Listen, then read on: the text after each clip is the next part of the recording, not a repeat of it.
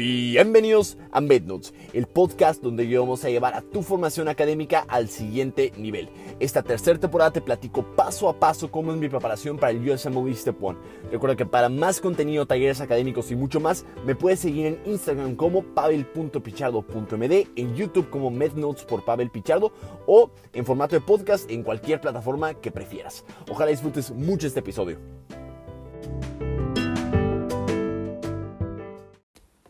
Hola, hola, ¿qué tal amigos? Bienvenidos a otro episodio de su podcast preferido, Mendoz el Podcast. Oigan, este, tengo una buena sorpresa para ustedes. Eh, bueno, dos, un par, un par de sorpresas muy interesantes. Para empezar, eh, ya terminé mi banco. Estoy emocionado porque ya terminé mi banco de preguntas y ahorita estoy revisando todas las malas que pensé que, eh, que son un mundo, la neta, pero ando contento porque ya estoy, me estoy dando cuenta de todas las cosas que neta he aprendido en todo este, en todo este camino ando muy feliz, emocionado por todo lo que viene. Este, ya próximamente se acerca cada vez más mi simulador que lo tengo ya muy a la vuelta de la esquina. Eh, como tal, también les quería platicar algunas cosas muy eh, interesantes. Es que anuncios, vamos, ya tenemos abierto el podcast nuevo. A veces la neta como que me canso, me canso de platicar este, solamente cosas relacionadas con medicina. Y pues a veces después de tanto estudiar me, me gusta pues cotorrear, solamente platicar de cosas que quizás, obviamente meto mucho de ciencia, pero el caso es que abrí un nuevo podcast. El podcast eh, lo hago con mi amiga Mariana, se llama Acuarelas Mentales. Sale el primer episodio y la neta ando bien contento y bien emocionado por este nuevo proyecto porque es una forma de desestresarme, de poder este, divertirme y pues eh, ahorita como somos pocos en ese podcast, si tú quieres que te mande saludos, eh, por allá tenemos una dinámica en dado caso de que sí, solamente le tienes que escribir a Mariana que escuchaste el primer episodio y ya. Este, fin del cuento. Ando muy feliz por eso también. Eh, ¿Qué más? Otro último anuncio antes de ya comenzar con el tema de, esta semana. Es que pues ya vamos a tener el día 23 de octubre el primer taller de electrocardiografía de nuestro, eh, de este semestre. Entonces, para que no se lo vayan a perder, posiblemente sea de los últimos de este año, porque pues ya casi casi para fin de año voy a tener mi step, entonces pues ya no voy a poderme eh, distraer tanto como quisieran, ¿no? Entonces, pues ojalá se animen a, acompañarnos por allá. Y pues bueno, ya sin más preámbulos, comencemos con el tema de esta semana que es sobre la curiosidad. Es un tema que yo creo que es el, motor, yo creo, del aprendizaje, entonces por eso quiero darle la relevancia que merece a este episodio. Y pues bueno, comenzando con la primera idea, es que es mucho más importante tener buenas preguntas que buenas respuestas. A lo que voy con eso es que muchas veces durante la clase, durante la escuela, durante tu carrera, eh, como que siempre tachamos a las preguntas como si fueran, este, como, como que satanizamos la duda, el fracaso, el error y el que solamente nos perciban como una persona que tiene preguntas. Yo creo que las formas en las que más me he dado cuenta que he aprendido, además del obviamente de equivocarme seguido y diario, es eh, pues haciendo preguntas. A veces, muchas veces estamos en un entorno, sobre todo la medicina, tan, tan este, como que no, no premia pues las, preguntas de calidad, sino que más bien casi casi como si estuvieras satanizado equivocarte. El día de hoy yo tengo a, confesar que yo la neta siempre, he tratado de ser el que haga las preguntas más pendejas en el salón. Y eso es porque yo sé que muchas veces, a veces no preguntan las cosas que quisieran los estudiantes solamente por miedo a ser juzgado, a que, ay no, chances se van a dar cuenta que pues tengo esta duda y no quiero que piensen que soy... A lo que voy es que todos están ahí para lo mismo, para aprender. Entonces, yo te quiero invitar a que esta semana, si tienes alguna duda, que tienes miedo a, que la gente piense que es una idea tonta, pues para nada, ¿no? Es la cúspide del aprendizaje y al contrario, van a haber muchos amigos que te lo prometo que tienen la misma duda que tú, solamente que por miedo a ser juzgado, pues no lo preguntan. Entonces, te reto a que esta semana tú seas el valiente y seas el, el, que se está tomando el atrevimiento a hacer esta pregunta. Eh, recuerda que las respuestas inclusive las buenas, son dependientes del contexto. Es decir, eh, por ejemplo, una pregunta clásica, ¿no? Este, me acuerdo que un doctor de endocrinología, cuando yo estaba tomando la materia, nos preguntó la primera clase, ¿cuál creen que es el órgano más importante del cuerpo? Y le dije, eh, depende de la materia. Entonces ya luego le confesé que yo pensaba que era el cerebro, pero pues ya ves, es un, es un cuento nunca acabar. Algunos dicen que es el cerebro, que otros que el corazón y no sé qué.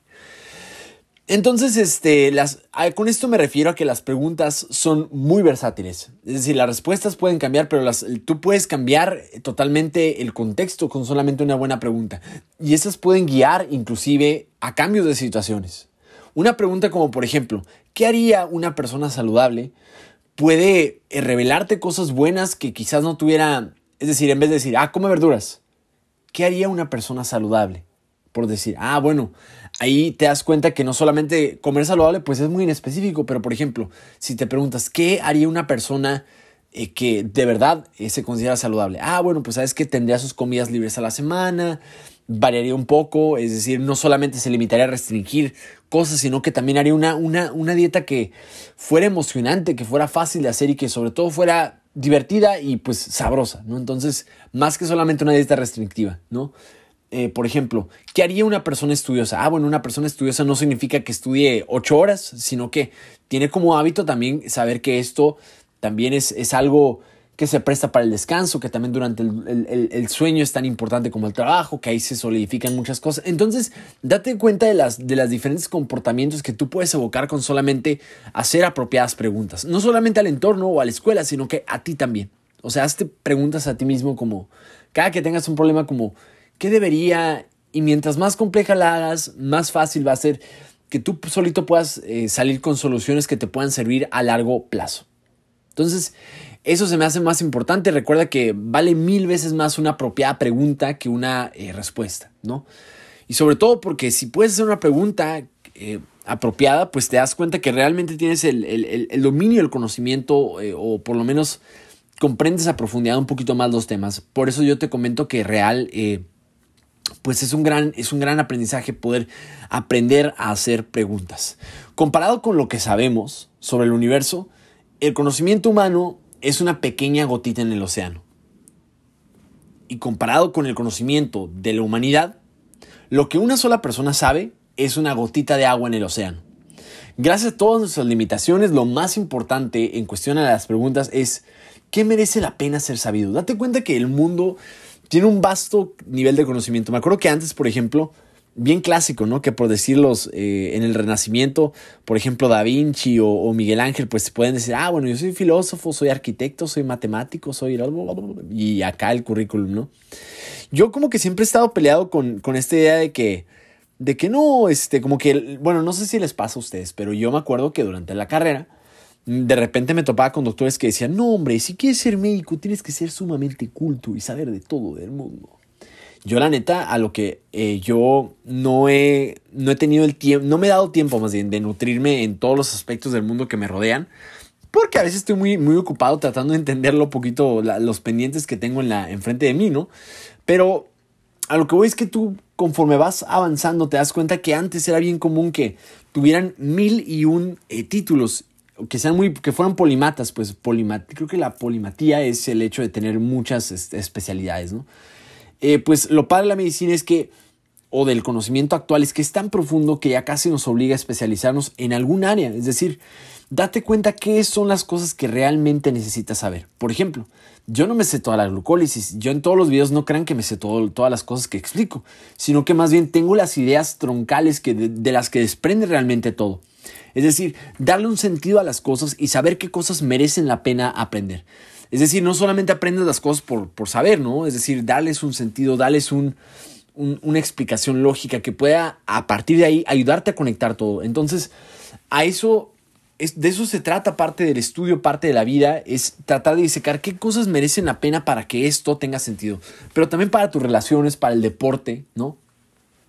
Por ejemplo, yo por más que entrene, estoy entrenando natación, por ejemplo, eh, no me va a ayudar a mejorar si no enfoco en los detalles que realmente importan qué tanto floto, cómo eh, penetra mi mano el agua, dónde me estoy apoyando debajo. Solamente enfocándote en los detalles que realmente merecen la pena, en vez de solamente nadar a lo tonto y solamente estudiar a lo tonto, hacerlo de forma eficiente, de forma eficaz, para que realmente puedas sacarle un provecho esencial a las cosas.